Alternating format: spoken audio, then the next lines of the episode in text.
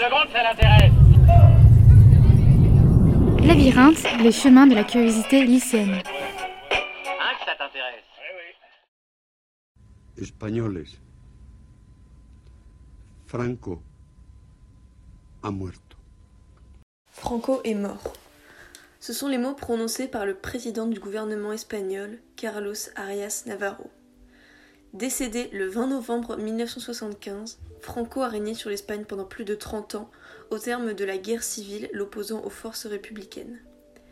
Cette dernière s'est déroulée entre 1936 et 1939 sur l'intégralité du territoire espagnol. C'est le 1er avril 1939 que la défaite républicaine est annoncée à la radio, signifiant dans le même temps la victoire de Franco. Suite à ce conflit, l'Espagne est détruite. Nombre de républicains ont fui le pays ou sont alors emprisonnés. De plus, la blessure ouverte que représentent les 500 000 victimes pèse sur l'état d'esprit de la population.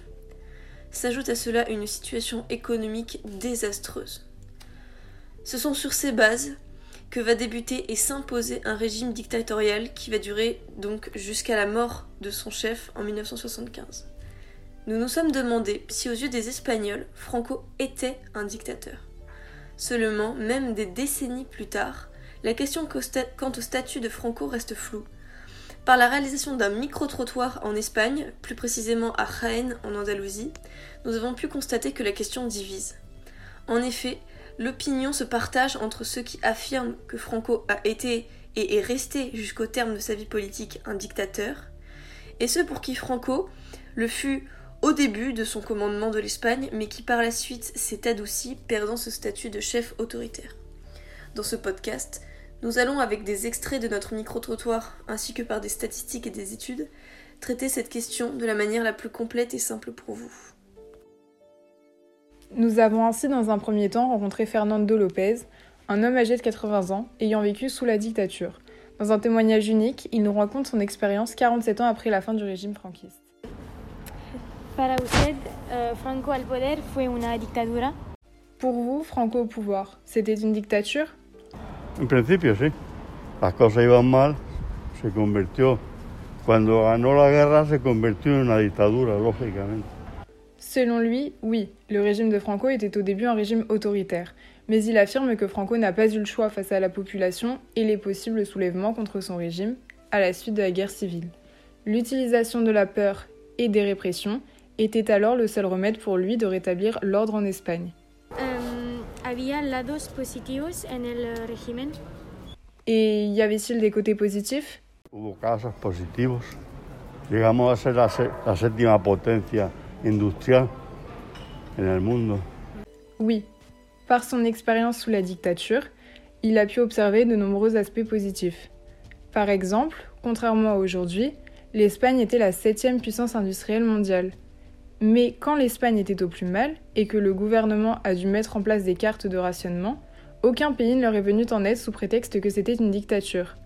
Alors l'Espagne s'est retrouvée isolée et Fernando affirme que c'est ce manque d'entraide qui a marginalisé l'Espagne et a renforcé la famine et les inégalités dans le pays. D'ailleurs, c'est cette famine qui a causé beaucoup de brutalité au sein même de l'Espagne, car parfois même, les gens se tuaient entre eux pour pouvoir manger. C'était très compliqué, mais selon Fernando, Franco a su gérer et améliorer l'Espagne, car malgré toutes les destructions morales et physiques d'après-guerre et le pays en ruine, l'Espagne a su se redresser, et c'est selon lui très positif. Et au sujet de la liberté d'expression aujourd'hui, y a-t-il une sorte de censure? Sí, ahora la gente puede hablar lo que quiera.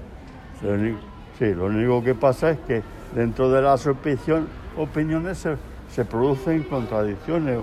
Selon Fernando, aujourd'hui, on peut parler de ce que l'on veut. Mais si l'on se réfère à la liberté d'expression sous la dictature franquiste, il y a de nombreux désaccords. Certains diront que oui, d'autres diront que non. En fait, ceux qui ont eu une bonne opinion de Franco n'existent plus aujourd'hui et ne pourraient ainsi pas témoigner en sa faveur. Selon lui, si en 2022 tu parles bien de Franco, tu es automatiquement assimilé à un fasciste. Alors les gens ont peur de s'exprimer sur le sujet et c'est devenu une sorte de tabou.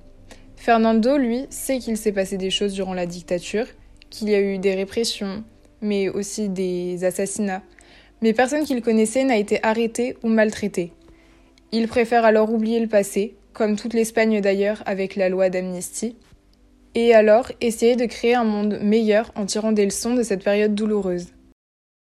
Par la suite, nous avons interrogé une jeune femme nommée Carmen, n'ayant elle pas vécu la dictature.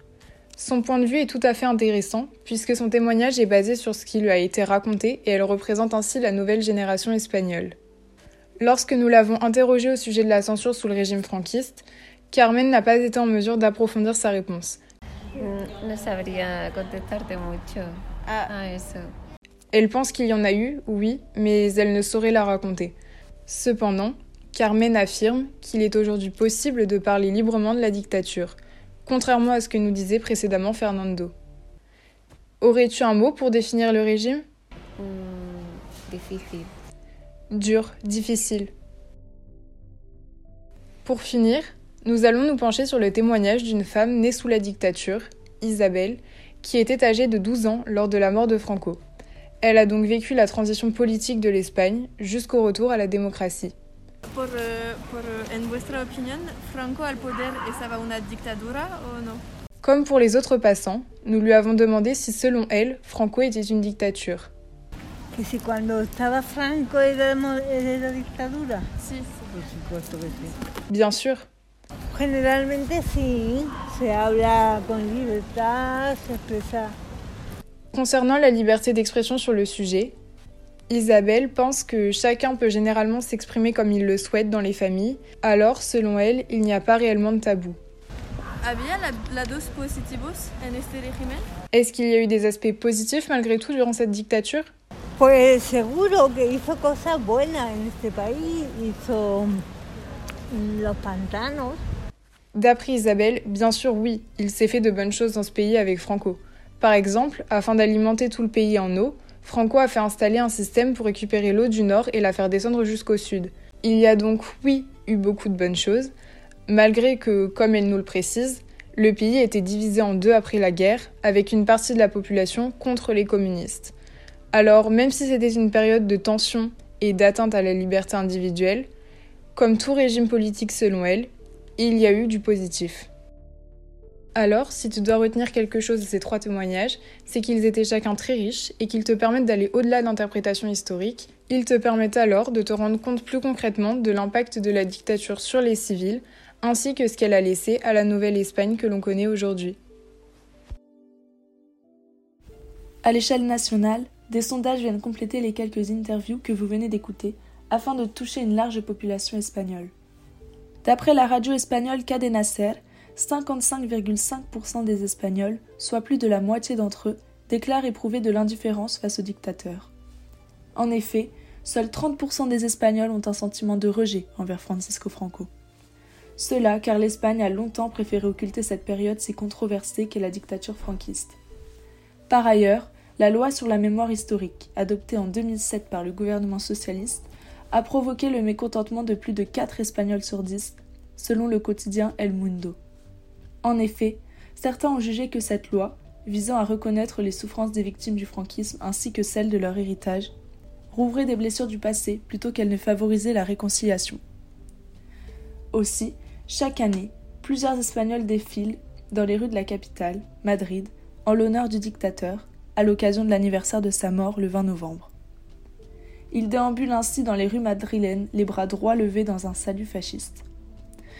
Ainsi, on peut affirmer que les opinions sur le dictateur disparu maintenant il y a 47 ans divisent la population de la péninsule ibérique. La dictature franquiste a ainsi marqué les consciences et laisse une empreinte indélébile sur l'Espagne et ses habitants, même des décennies plus tard. Si après avoir écouté ce podcast, vous souhaitez en connaître plus sur ce régime autoritaire et son impact historique, nous vous conseillons le film d'animation français Joseph, réalisé par Aurel, sorti en 2020. Ce film relate la vie du dessinateur et homme politique Joseph Bartoli au temps de la guerre civile espagnole. L'histoire commence en février 1939 lorsque le dessinateur doit fuir son Espagne natale qui a basculé dans la dictature franquiste. Il se retrouve alors parqué dans un camp, tout comme des milliers de réfugiés espagnols en cette période. Nous découvrons les conditions de vie insalubres dans lesquelles se retrouvaient ces hommes, femmes et enfants, mal nourris, maltraités et privés de tout confort. D'autre part, le livre Maquis d'Alphonse Cervera retrace, à travers des témoignages poignants, la vie d'hommes et de femmes combattant la dictature franquiste, la vie d'une résistance qui n'a jamais cessé de se battre pour ses idées. Nous vous remercions pour votre écoute et espérons vous avoir éclairé sur ce sujet tant controversé.